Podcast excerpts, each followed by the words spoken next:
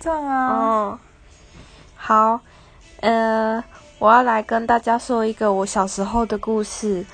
因为我从小就是一个很讨厌吃青菜的女生，所以小时候那个幼稚园的时候，那个不是都会发发让我们喝汤吗？然后老师都会在汤的上面加一个一个小细碎的芹菜。我小时候就觉得那个芹菜的味道很可怕，所以我就就是每次在吃午餐的时候，我就偷偷的把那一小一小细碎的芹菜都塞进我的口袋里。然后有一日，我的母亲她洗我的，她洗我的裤子的时候，发现我的牛仔裤里面全部都是芹菜。